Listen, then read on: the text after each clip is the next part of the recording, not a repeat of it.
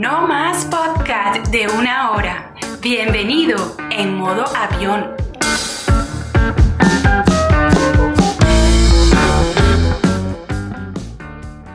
Estamos de nuevo, estamos de regreso, volvimos otra vez y abrimos la puerta, cerramos la ventana y lanzamos los teléfonos celulares porque nos vamos en modo avión nuevamente. Hoy tenemos un invitado de luz, un invitado especial, pero no antes voy a recordarte que este, este episodio es traído a ustedes gracias a la gente de Publicity TK. Tuyas son las ideas. Síguelos en Instagram y Facebook como publicity.tk. También agradecido con la gente de Aguacates Estudios, que son con los que se encuentran o son los que hacen eh, posible todo este desorden eh, llamado modo avión. Síguelos también en Instagram y Facebook como Aguacates Estudios. Recuerda que también me puedes escuchar, o por lo menos este podcast lo puedes escuchar por Apple Podcast, Google Podcast, Spotify, Publicity TK o cualquier otra plataforma de podcast que se te antoje, la que tú prefieras. Eh, bueno, básicamente a lo que vinimos. Estamos eh, botando la casa por la ventana con un invitado de lujo. Hoy nos llega a la casa directamente desde Colombia, Kili 631. Bienvenidos a la casa, Kili. Hermano, buenas noches, un gusto, un placer estar por acá. Chévere, me encantó esa introducción, weón. Me sentí como si estuviera en la Mega o como si estuviera en algún programa de esto de, de Benevisión de la mañana. No, como si estuviera, no sé, en la, en la versión joven de portada, producida, no sé, en los Alpes. Producida por, no sé, por un carajo que está súper marihuaneado. Pero bueno. Algo así. Sí, sí. No, lo que pasa es que tú sabes, hay que mantener la dinámica de que todo, porque la gente se formato, pero después, mira, nos tortillamos y esto se acaba.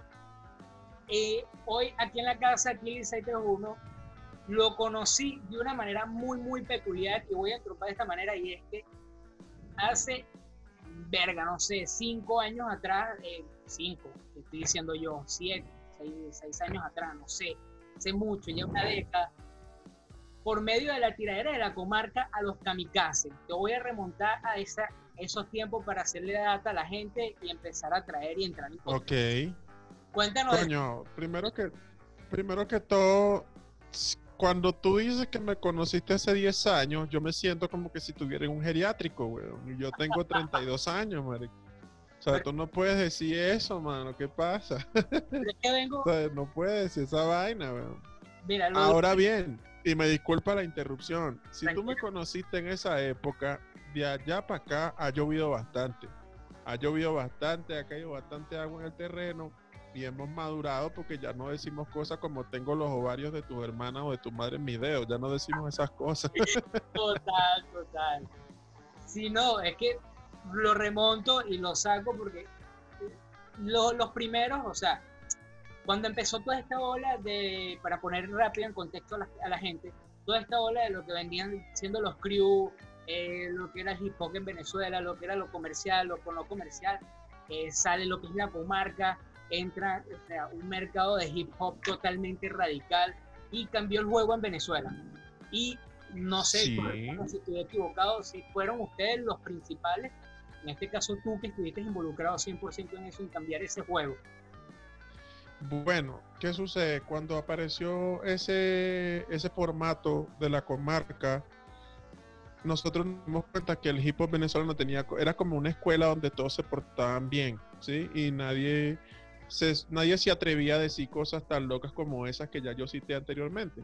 Entonces, ¿qué era lo que nosotros estábamos buscando? Pues decir esas cosas y hacer una especie de rebelión y rebeldía dentro de la, del mismo movimiento de hip hop. ¿Dónde está el detalle? Que nosotros, te lo voy a poner así, nosotros fuimos como una especie de, Rolling Stone en la época del rock clásico en los Estados Unidos, pero en el hip hop venezolano. Nosotros fuimos los Rolling Stone del rap venezolano, por, decir, por decirlo así. Porque nosotros éramos la irreverencia, éramos la falta de respeto, éramos eh, esa, ese margen delicado entre soy cantante y soy otro movimiento dentro de la calle, yo me hago entender y eso a la gente le parecía atractivo. al punto tal de que, llegó un día que por un evento que hicimos en el Tiuna, metimos 5 mil personas. ¿Sabes lo complicado que es meter 5 mil personas en el Tiuna del Fuerte? Eso es complicadísimo y mucho más tener un control sobre ese tipo, sobre 5 mil personas es muy difícil. y, Benevisión, fue a ver, exacto, o sea, mucho más con este tipo de música que lo que te, decía en ese momento, es lo que tengas que hacer, weón, nosotros vamos a seguir diciendo esto. Exactamente. ¿sí? Entonces, que Televen, que Benevisión, que en su momento Globovisión hayan ido a ver, porque cuatro malandros de distintos ámbitos de la ciudad capital, porque hay que ser realistas, en esa época nosotros no éramos unas una peritas en dulce, éramos un fastidio, por decirlo de alguna manera. Y, weón, el hecho de que los canales televisivos hayan ido a ver a la comarca, a ver qué es lo que están haciendo ustedes, qué es lo que pasa, eso le dio un giro radical al, al, movimiento, ¿sí? Porque empezamos a meter nuestros mensajes sin filtro, nuestros mensajes sin, sin ningún tipo de maquillaje dentro de la palestra pública venezolana. O sea, ya ser rapero no era solamente, sí, amo la cultura y ay, somos todos felices en una plaza rapeando. No, aquí somos lo que somos y nos gusta es buscar el billete con lo que sabemos hacer. O es esto o ya atraca un banco y no nos queda opción. Exactamente. No, pero es brutal, es brutal todo lo que pasó en ese tiempo. Eh, yo se puede decir que crecí escuchando ese tipo de música. Y cuando tú vienes. O sea, tú eres un niño dañado, eso es lo que tú me tratas de decir. Que nosotros dañamos tu juventud.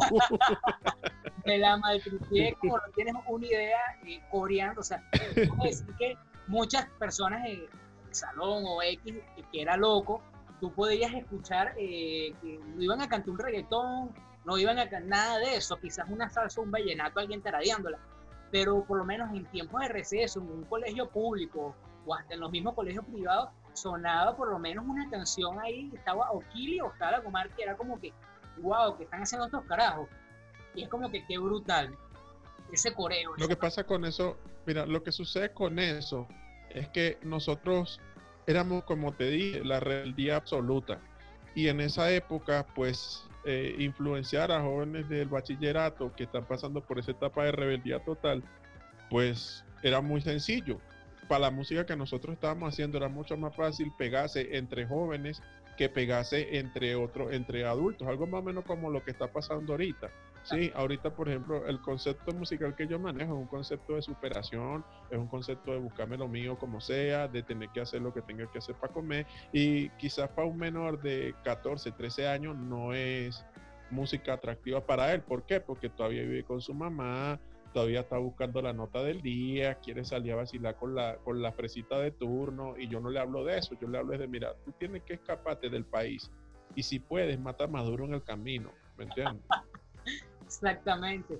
De hecho, de eso quería hablarte porque algo que sí he notado, y es que lo, has mantenido toda tu vida desde que yo te he escuchado, corrígeme si estoy equivocado, es que tú siempre has cantado lo mismo, nunca te has salido de tu línea, que es muy bien lo que tú dices, que es un tema de superación, de tal, pero siempre ha sido la trampa, ese contenido grotesco, el no tener eh, tabús en decir que, mira, si quieres huele perico, huele perico, si esa vaina te hace feliz, es feo tuyo, pero hazlo y...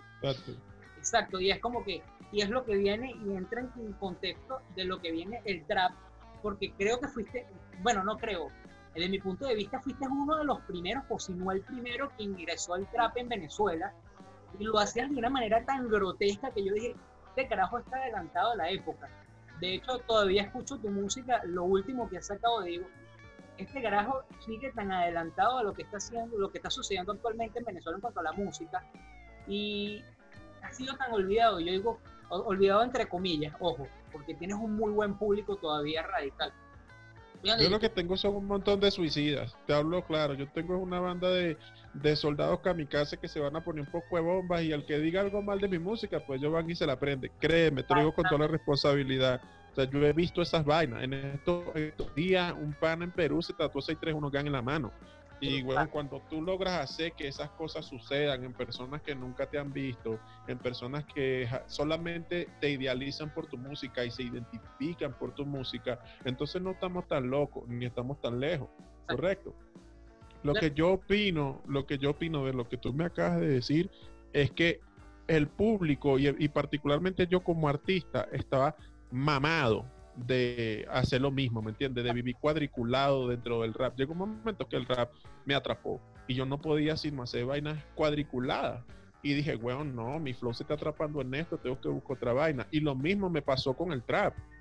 Cuando yo empecé a hacer trap, lo exprimí tanto, pero tanto, que ya, ya me quedaba ya me sentía demasiado atrapado. Mira, cuando yo empiezo a componer y un ritmo me parece sencillo, me da fastidio. Entonces, automáticamente, cuando eso me pasó con el rap, empecé a buscar ritmos más americanos, ritmos más complicados de rapear, de componer, y eso también me pasó con el trap. Por eso, del trap pasamos al drill. Y siempre, siempre es la misma respuesta ¿qué, es el, ¿Qué es el trap? Bueno, el trap es todo lo que el rap tuvo miedo de decir. ¿Qué es el drill? Todo lo que el trap tuvo miedo de decir. Imagínate, si a ti te parece crudo el trap, cuando llegue al drill, vas a decir, weón, esta vaina ya es la cloaca, esto ya es abajo nasty, ¿me entiendes?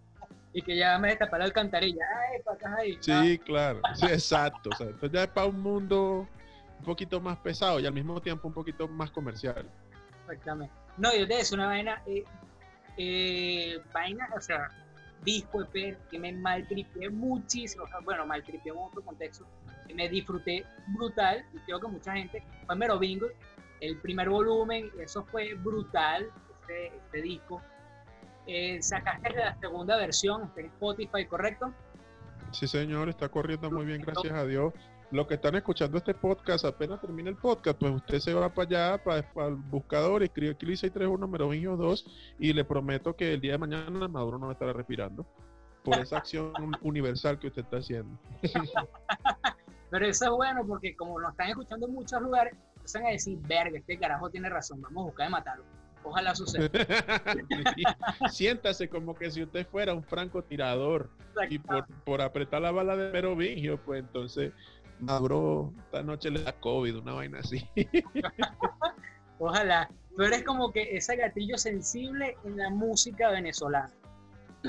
Algo así, y peligroso. Eh, ya, yo considero que esto quizá puede sonar un poquito ególatra, pero no lo estoy diciendo con toda la responsabilidad. Yo considero que si mi música tuviera mucha más repercusión o tuviera mucha más, mucha más audiencia, yo capaz estuviera preso real, porque o sea, yo soy ese tipo de artista que, por ejemplo, cuando hice una canción que se llama Quiero matar un Paco, ¿me entiendes? Eso es muy delicado. Estás diciendo que quieres matar a la policía, tú estás incitando a la violencia, a la desobediencia civil. Y en la canción, pues entonces yo ponía el nombre de la fiscal Luis Ortega Díaz en ese momento dentro de mi canción. Weón, o sea, es una vaina para que yo tuviera preso real en Venezuela o para que estuviera refugiado en otro país. Ahorita vivimos en otro país, pero no refugiado, pues por, más, más que todo por inmigración forzosa. Pero weón, son ese tipo de vaina que esta generación, ahora que entramos en este contexto, no tiene esa capacidad. Esta generación te habla de que ellos quieren fumar, de que ellos viven bien, de que ellos están ganados, de que tienen un Ferrari, pero cabrón, vive en Venezuela. Entonces sabemos que es embuste, weón. Entonces, yo le vendo a la gente un espejo social y no a todo el mundo le gusta verse al espejo. Siempre prefieren ver una mentira y ese es el problema con mi música, la ventaja y el problema con mi música. Mi música es para, haz de cuenta que es una galería de arte y hay obras que te van a gustar, hay obras que te van a hacer llorar, hay obras que te van a hacer coger rechera y hay obras que te van a hacer sentir muy bien. Así son mis discos. Y es lo mismo que pasaba con Merovingios 1. Cuando salió Merovingios 1, la primera canción te habla de que yo motivo a mis negros a moverse para superarse. Una libre 18 son 30 mil en la calle. Hay que mover efectivo de la 20 perico para asegurar el futuro y vivir como un Merovingio, manegan working. Tú duermes, avaricia como los duendes. Cristo no va a perdonarme y todos los días para mi diciembre. Eso es la mentalidad. Eso es la mentalidad de un, de un malandrito o, un ciudadano común en un barrio, ¿me entiendes? Y digo malandrito porque yo considero que todos los venezolanos, no importa donde hayamos, las, donde hayamos nacido, somos malandros. ¿Por qué? Porque nuestro instinto de supervivencia es eso. Usted pone un venezolano en Noruega y ese, ese man sobrevive o esa muchacha sobrevive. Hágalo con cualquier otra raza latinoamericana y no va a pasar. Se va a devolver. los venezolanos no se Exacto. Los venezolanos, tú nos puedes tirar la selva y vamos a salir con la piel del león en el cuello, relajado a los tres meses y a decir, bueno, yo aquí fundí un barrio. ¿No entiendes? Entonces, por eso yo considero que todos los venezolanos somos malandros y mi música es la traducción de eso. Una anécdota interesante, y me disculpa que me extienda tanto. Dale, Una anécdota interesante fue, y es que Merovingio no se pegó porque el video, en el video yo salía cocinando supuestamente perico, que no voy a andar en eso, porque siempre que hago una entrevista me preguntan, marico, ¿eso es perico? Vaya y pruébelo y déjenme en paz.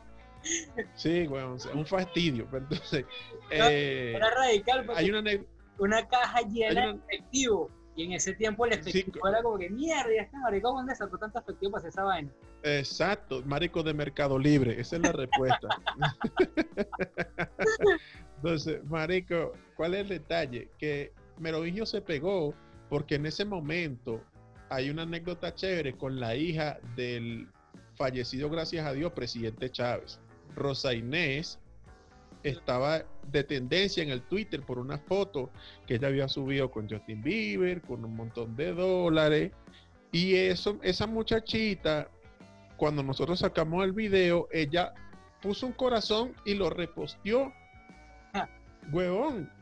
O sea, estamos hablando de que la hija del tipo número uno en el país, con el, con el mayor poder adquisitivo, corrupto, ilegal, legal, como tú quieras, está reposteando un video en donde tú hablas que por culpa de su papá y lo que estás haciendo, todo está bien jodido y que tienes que moverte a hacer lo que tengas que hacer para sobrevivir. Weón, eso valió. Consciente. Exacto, marico. Yo no sé si ella lo hizo por rebeldía con la familia. Ahora voy a postear esto porque mi papá no me dejó ir para Orlando. Y voy a repostear a los malandros y tal. y que papá yo sí puedo. Sí, dale, yo voy a hacer lo que me da mi gana. Pero, ¿cuál es el detalle? Eh, que eso valió para que en TV España, en TV Italia, nos hicieran una entrevista la de TV España fue por fue en video, en aquel momento por Skype y con una cámara de, una cámara web, una cochinada que era como de 4 megapíxeles. Hicimos la entrevista para en TV. La de Italia sí fue escrita. Y weón, eso, eso fue realmente el boom de Merovingio. Que en Latinoamérica nadie había hecho eso. O sea, en Latinoamérica nadie estaba en esa velocidad. En, en Puerto Rico ya habían cierto tipo de, de, de, ¿cómo se llama? De, de, células haciendo trap, pero era más que todo una traducción literal de lo que hacían los gringos. Merovingio le dio una identidad al trap latinoamericano. El disco de Merovingio tiene canciones de amor, tienes canciones de Basile, tienes canciones de Estoy bien drogado con Preveral, tienes canciones de Yo soy, mal, soy más malandro que tú, tienes canciones de Me siento mal, Me quiero matar. O sea, es, un, es una galería de arte. Y lo mismo es el Merovingio 2, solo que es un poquito más maduro es un poquito, tiene una, una, visión de la vida un poquito más chévere, otras vainas, ¿me entiendes? Por lo menos del, del disco, el volumen 2, me encantó muchísimo. Primero porque me sentí identificado con eh, Beneco Ilegal, de hecho te lo comenté en una oportunidad. Es una pasada, o sea, el que no lo ha escuchado tiene que lanzarse a Spotify, buscarlo, 631 y buscar esa vaina porque está brutal de hecho, creo Muchas gracias. Ahorita me pasa tu cuenta PayPal para darte tu respectivo depósito. pasa tu correo. Verga, trabajo con Banco de Venezuela. este, este, tienes otra que se llama Tramp, y Control, que te dije también que era brutal, que creo que la haces con Shirley, Shirley, corrígeme. Sí, señor. Sí, con mi esposa Cherly, claro que sí. Sí, señor. Y creo que eso es lo que habla, eh, pone en contexto, eh, de mi punto de vista, esas dos canciones, todo lo que me estás explicando o lo que me explicaste anteriormente, de lo que es el, rebuscarse del venezolano que está fuera de que sale lo pones en una selva y sale con el cuero del animal y eso lo perfectamente lo puedes contextualizar en México ilegal. Y me parece que, sí, exacto. que es brutal. Este, otra cosa que sí siempre he notado en tus canciones, que siempre eh, pones eh, lo que llamas, lo, lo, que en la jerga venezolana, eh, pure, que es la, lo, que viene siendo la madre de uno. Toda la persona, mayor es, la pure aquí en Venezuela. Este, siempre la pones en tus canciones, siempre está presente en tus canciones. Yo he notado que siempre mi mamá, mi pure me dijo que me hiciera esto, mi pure me recomendó esto, porque siempre la contextualiza Cuéntame eso. Weón, porque, fíjate, mi papá se fue de la casa cuando yo tenía ocho años, weón.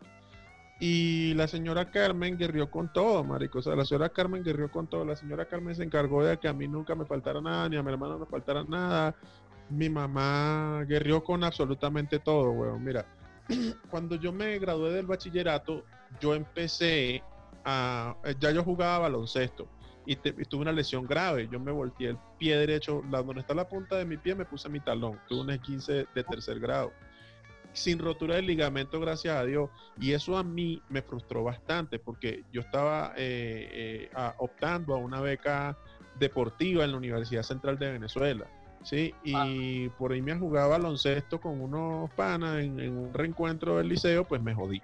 Y fue una etapa bastante oscura y mi mamá estuvo ahí, fue la que me ayudó. Mi mamá me enseñó absolutamente todo lo que yo sé de la vida y de hecho esta adicción que tú ves que yo tengo, yo no sé si tú lo has notado y esto no lo digo por, por vanagloriarme, pero la mayoría de los raperos no te hablan con, estos con este tipo de tecnicismo. Te hablan, no, mano, porque tú sabes que yo no. Mi mamá a mí me enseñó, o y valga la redundancia otra vez, que cuando usted va a dar una entrevista o cuando usted tiene la oportunidad de hablar en público, pues usted tiene que demostrar que es una persona coherente y con suficiente inteligencia para saberse expresar. Entonces, todo ese tipo de cosas, ese tipo de detalles, me los enseñó mi mamá. Mi mamá no crió un seguidor, mi mamá crió un líder. Por eso yo siempre trato de ser vanguardista en todo lo que hago. Y lo mismo le quiero transmitir a mis hijos. Pero ahora bien, ¿que ¿por qué mi mamá? Bueno, mi mamá era el tipo de mujer que nunca quiso que yo hiciera nada de esto, Mi mamá empezaba hasta mandarme para el ejército cuando yo estaba haciendo, empecé a hacer rap, En serio, weón. un día me dijo, mira, mañana... Dios que no te mandó para el ejército, porque está... No. Marico, mi mamá se mandado para el ejército, termino en la guerrilla, te lo juro, marico, termino disidente en la guerrilla. Un día, a ti, un día mi mamá, un día mi mamá me dijo, mira, no, mañana a las 8, a las 7 de la mañana tenemos que estar en Conejo Blanco. Y yo, ¿qué vaina es Conejo Blanco? ¿Qué es esa mierda? Yo imaginé que era un parque de diversión, una vaina. No, no, no, ahí para, para lo del ejército. Yo, ¿cuál ejército? ¿Tú estás loco? ¿Qué es lo que te sucede? Entonces, listo, total que mi abuela me intervino en la vaina, hablamos y no, ¿qué ejército? Nada, vamos, ¿qué es lo que quieres estudiar tú? Yo, no, derecho. Listo. Marico, mi mamá y mi abuela hicieron el esfuerzo para que yo fuera a la Universidad José María Harvard, porque esa mierda era carísima y porque le decían la Universidad José María Harvard. Ahí fue donde yo, donde yo, yo puedo decir que oficialmente le fallé a mi pure. ¿Por qué? Porque ahí en la universidad fue donde yo empecé a desarrollar mucho más el concepto, el concepto artístico de lo que yo era. Mira, mi mamá siempre estimuló mi concepto artístico. Mamá siempre me mira, trata de meterte en vainas extracurriculares, teatro, vaina. Y weón, así siempre fue. Mira, en el bachillerato hacía teatro, en la universidad hacía teatro y hacía música y hacía un montón. Estaba hasta en el equipo de taekwondo, weón. En la universidad no joda. Yo llegué a la universidad a las 7 de la mañana y me iba a las 9 de la noche. Porque había muchas cosas, que había muchas cosas para hacer en la universidad. Taekwondo, baloncesto, teatro, Cosa que no sucede eh, hoy día. No, bueno, o sea, no, o sea, yo sé caerme, si, me si la pregunta es, ¿tú sabes caerte a coñazo? Sí, o sea, yo sé cómo darle un golpe a alguien y dejarlo mal. Entonces, yo sé cómo hacer eso. Pero todo eso, afortunadamente, lo aprendí en la universidad. ¿A qué voy con todo esto? Mira, cuando yo llegué a la universidad, empecé a desarrollar mi concepto musical o de lo que yo quería hacer, porque fue un choque sociocultural bastante importante. Eh, estaban los cifrinos y estábamos los jóvenes del barrio que estábamos pagando con mucho esfuerzo esa universidad y los cifrinos que no les importaba repetir el año cuatro veces. Los dos grupos. Y en el, y en el medio estaba yo, ¿por qué? Porque, yo era como una especie de mira, marico, tenemos un show en tal lado, vamos. Y era muy cifrino, que una vez un profesor de Derecho de la universidad, José Mercado, que hasta el sol era, como está perdido. Y entonces, ¿qué pasó? me dijo día, mira, y ahí fue donde conocí a Chaitania y toda la vaina. Aquí hay un potencial para que por lo menos entremos a la, a la Asamblea Nacional, bueno, yo te ayudo, perro, empiezas desde abajo y le das, y le das la oportunidad a tu, al potencial que tienes. Pero yo le dije, bueno, ¿qué, ¿qué vaina de qué vaina? Tú como quieres, marico, yo quiero rapear, ¿entiendes? Claro, porque es como, que, como que te dicen, mira, tienes el futuro, o sea, tienes el mundo, o sea, los conocimientos y todo para que seas alguien sumamente importante e influyente en tu país. Y tú, tú dices, sí, bueno. no quiero ser influyente de esta manera. Exacto, bueno, o sea, yo no quería llegar a la palestra pública porque era la cara fresca del chavismo, la cara fresca de la, de la oposición. O sea, yo quería llegar a la palestra pública con lo que me gusta hacer, que es decir locuras en un ritmo y que esas locuras identifiquen a la gente. Anécdota chévere y donde yo considero que le fallaba a mi mamá. Bueno, mi mamá tenía dos trabajos. Uno de ellas, su guardería en la mañana y en la tarde trabajaba en otro preescolar, pero tiene como 150 años, perdón mamá, tiene como 150 años en la educación preescolar. De hecho, mis dos hijos estudiaron preescolar con mi mamá, los dos. Y, weón, o sea, ella tiene como 100, toda la experiencia. Ella es el maestro Rochi de la educación preescolar, marico. No hay quien le gane, pero real. Y, weón, ella hacía mucho esfuerzo para darme los vouchers para yo pagar la universidad. Pues, ¿qué hacía el niño? Pues yo me iba para la universidad, ¿verdad? Y en lugar de ir a pagar el voucher, pues yo cambiaba con mis amigos cifrinos a los que le daban el efectivo, yo cambiaba los vouchers, me daban el efectivo, pagaba el estudio y con lo que me quedaba, pues me compraba cierta cantidad de marihuana y se la vendía a los profesores, a los estudiantes y con eso pagaba la universidad. ¿Sí? Entonces, La trampa ahí fue cuando... tu mejor expresión. Oh, Literal, güey. O sea, era una vaina heavy. O sea, de, de marihuana, pues entonces pasamos a vender otras cosas y otras y otras y otras cosas. Cuando llegó un momento en que yo iba a la universidad solo a cobrar y a firmar la asistencia, yo no entraba a clase. güey. Ya, ya eras el jíbaro De- del salón. Cuidado que llegue yo. Quítate el medio. Eh, marico, era una vaina así. O sea, yo llegaba a la cancha de la Universidad José María Vargas en Cebucán a cobrar, a pagarle al vigilante para que me dejara pasar porque boté el carnet y a subir a marcar la asistencia en la primera clase y me iba para el coño. Un día el rector de la universidad me dijo, weón, ¿tú qué haces aquí? Y yo le digo, estudiar, weón, para eso pago esta vaina. Y el loco dijo, marico, no, o sea, yo sé que tú no vienes a clases, weón. Yo sé que tú estás haciendo música. Y esta es una anécdota interesante. Yo sé que tú no estás haciendo música porque la nieta mía estudia aquí y ella, ella, escucha, ella escucha la música que tú haces. Y ella me dijo que tú estudiabas aquí, pero que tú no estudiabas, porque tú venías a veces. Y te Y ibas a ahí yo me di cuenta. Sí, bueno, o sea, yo, yo dormía en el estudio de tu grabación récord, se lo fue preguntado en Zambrano. Yo dormía dentro de la cabina del estudio de tu grabación récord, como, como marico, como 10 días hice eso. güey. Y era una época en la que yo no tenía ningún concepto musical, pero la- el hambre de aprender y de estimular eh, el crecimiento musical me llevaba a esas cosas, güey. Claro, y, Y, ¿sabes? Una vaina tuve que decirle a mi mamá, a la larga tuve que decirle a mi mamá, mira mamá, o sea, está pasando esto, weón. o sea, está pasando esto, no voy a seguir. La respuesta de mi mamá es, no me digas un coño de madre, yo no quiero saber un coño de madre nada de tu música, una cabeza de huevo. Eso fue en segundo año de, bachi- de, de bachillerato de, de, de derechos, de derecho en la Universidad José María Vargas. Ya para tercer año mi mamá me dijo, coño, weón, te vas a volver a meter en la universidad. Y yo, coño, bueno, vale. Sí, mamá, dale, pues vamos a pagarle entre los dos. Yo me voy a meter en la universidad. Mentira, ¿cuál pagarle entre los dos? Mi mamá pagaba los vouchers, weón, y yo cambiaba los vouchers y me iba para el estudio y después le decía, toma la plata. Marico, en ese momento yo me di cuenta, mira, lo estoy haciendo es una maldad a mi mamá. Y le dije, mira mamá, no voy a hacer esta vaina, yo tengo otra vaina en la mente. Y me di cuenta que en la universidad solamente voy a aprender a explotar capacidades que en lo que yo quiero hacer no me van a servir.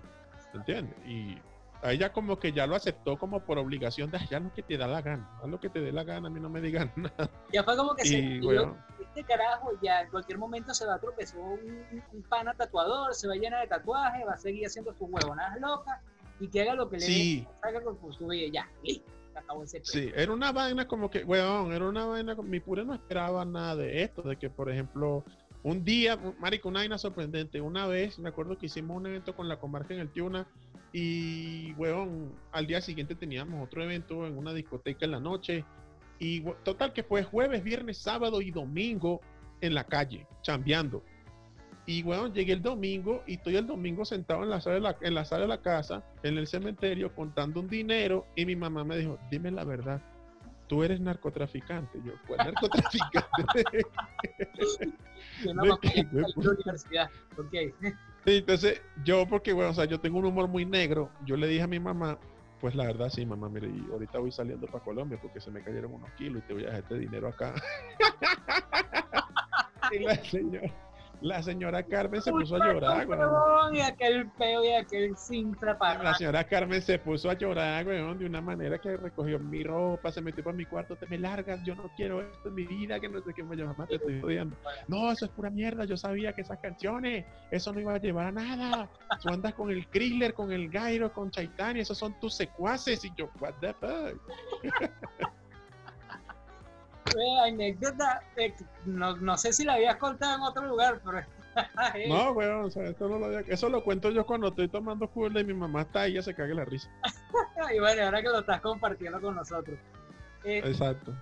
No, radical y arrecho, porque ¿qué dijo tu mamá cuando fue algo de un pego así como que te vio ya enfocado en el tema de la música, que estás ganando plata? Y tú dijiste que vives de la música en aquel tiempo, y dijiste muy ahorita actualmente ¿Qué, dijo ella? ¿Cambió su, su perspectiva? ¿Pensó de otra manera? ¿O siempre se mantuvo firme como producto? No, la señora Carmen es una persona de primeras impresiones. La primera impresión, ella un día, cuando estábamos en el Festival de Cultura Chacao, yo le dije, coño, mamá, voy a tocar en Chacaito, si quieres te llega y tal. No, yo, a mí no me gusta esa, es un poco malandro, yo no voy ahí. La señora Carmen sí fue. Sí fue, weón. Y se apareció por allá y en ese momento yo me acuerdo que teníamos un lío con los clan Masai o con el otro. No me acuerdo qué coño era que teníamos un lío. Total, es que yo estaba con, me acuerdo que en ese momento estaba hablando con Requesón y tal, no, marico, la canción y la vaina. Y llega mi mamá, buenas tardes. Y yo, bendición, ¿cómo estás? Mira, Requesón, mi mamá. Una vaina súper random que yo nunca pensé en la vida presentarle a mi mamá a Requesón. Bueno, una mamá, Requesón, mira, el de la grosería del disco ese que es él. Es él. una vaina loquísima.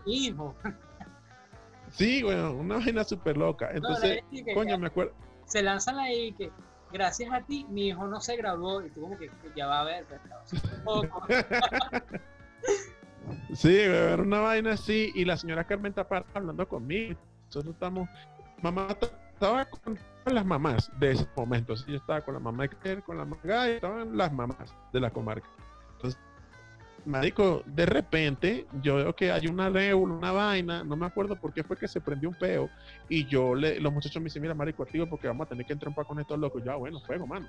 Eso yo, ya, dame decirle a mi mamá una vaina. Marico, llegó donde mi mamá y le digo, mira, mamá, este, para que te vayas para la casa porque me entra apuñalada con estos locos. Entonces, tú te podrás imaginar tú te podrás imaginar cómo quedó la señora Carmen después de eso. Esa ya no quiere saber nada de, este peo. De hecho, marico, mi mamá nunca ha ido a verme cantar. Nunca, nunca, nunca después de eso, ya nunca me ha ido a cantar. Y yo tengo como 10 años y nunca puedo decir, mira, mi mamá me va a cantar para tal lado. No, bueno, jamás. Jamás de los jamás. Qué más. Bueno, pero digamos que eh, ese punto de vista, esa percepción, creo que la tienen muchas madres actualmente eh, no solamente en Venezuela, en gran parte del mundo, muchas piensan de ese punto. Ah, sí, claro. Pero, y no estamos en ningún excepto de, eso. Pero sí me imagino que conservas la esperanza de que algún día tú tengas un show muy importante y ella esté allí. Porque claro, la, esperanza de cada uno, por lo menos mi esperanza más grande es que mi mamá escuche mis podcasts. Y evidentemente lo hace y después baja y me regaña y me dice, coño, otra vez estoy hablando de marihuana. Pero bueno, lo escuchan. Pues. ¿Hasta cuándo? Eduardo, ¿hasta cuándo? te pago los estudios, haces esto sigues. Pero me entiendes, pero bueno, por lo menos esta vez le dije, mamá, coño, mamá, me gradué ya, basta. Coño, marico, yo real, real, yo no quiero, o que yo sueño así con que mi mamá vaya a verme a cantar, no, o sea, yo sueño con decirle, mire, este, ¿tú sabes llegar a la lagunita? Sí, o, ella me diría una vaina como, ¿para qué? ¿Qué hay que hacer por allá? Yo no quiero estar yendo por allá, y eso es muy peligroso, que no sé qué mala. Mira, hay un taxi esperándote allá abajo en el barrio, montate y para, él sabe la dirección. Y ella mentándome la madre todo el camino. Y cuando llegue, mire, esa, esa casa que está allá, esa casa no tiene escalera, no tiene nada, tiene un campo de golf, esa vaina es suya. ¿Usted ve qué hace? Me voy para el coño. ese realmente es el sueño que yo tengo. Yo no quiero que mamá me vaya a ver cantando. Yo, o yo quiero que mi mamá envejezca en una casa mucho mejor de la que ella ya tiene y que se sube, que se compró y que se la haya comprado yo. ¿Entiendes? Y ha pasado un 31 por allá y que se empute conmigo porque me emborracho o vainas así. O sea, yo no sueño realmente con una vaina de que, ah, mi mamá viéndome ganando un Grammy, ¿no? Yo prefiero que ella me vea en la televisión, que mire este weón, este marico como se vistió, coño, su madre. Eso es lo que, porque eso es lo que diría. Sí, que coño.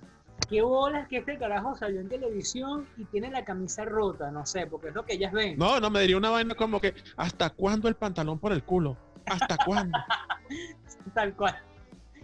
basta de enseñar el culo. Sí, sí bueno, una vaina heavy. No, vainas de madre que no acaban de entender.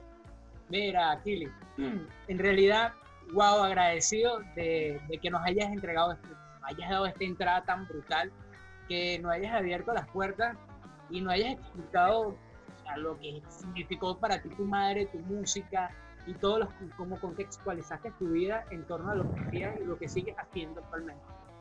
Este, ya para finalizar, eh, te entrego el, público o la audiencia de Modo Avión para que los saludes desde tus redes sociales, donde te pueden escuchar como próximos proyectos, últimas canciones, todo lo que quieras decirle a esta gente, bombardea lo de data, son tuyos.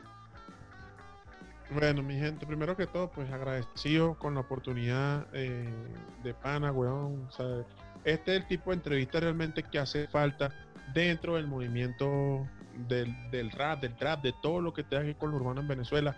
Este es el tipo de movimiento que hace falta. Como notan, pues hablamos de todo. Una entrevista bien conducida, no es una pendejada.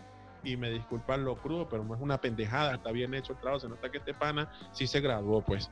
¿Entiendes? Entonces, segundo, este, exacto. Segundo, pues, bueno, me pueden seguir por arroba kili631 la plataforma de Spotify está hecha por y para ustedes, para que vayan y escuchen el material. Si no, no, que yo estoy en Venezuela, marico, entiéndeme, en Venezuela no hay Spotify. Bueno, caballero, en Venezuela hay una vaina que se llama E-Sound, E de nano, sound de sonido en inglés.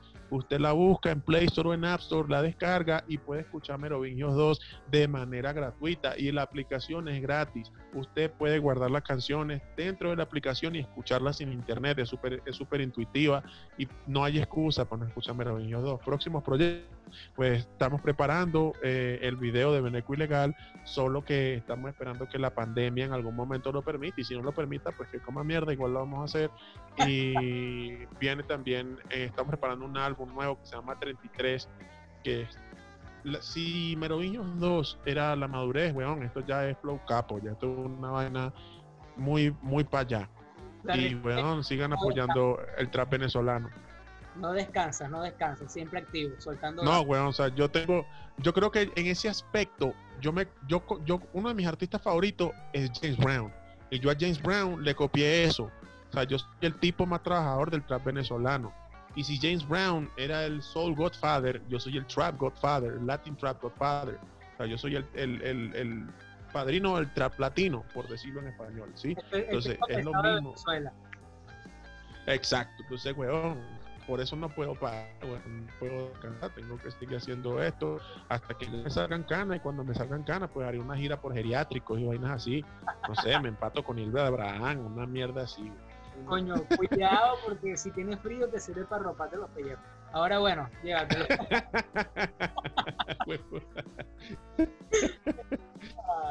bueno, agradecido, Kill, de verdad. Eh, tremenda entrevista, tremenda persona. Síganlo por las redes sociales. Recuerda que puedes seguirme también a través.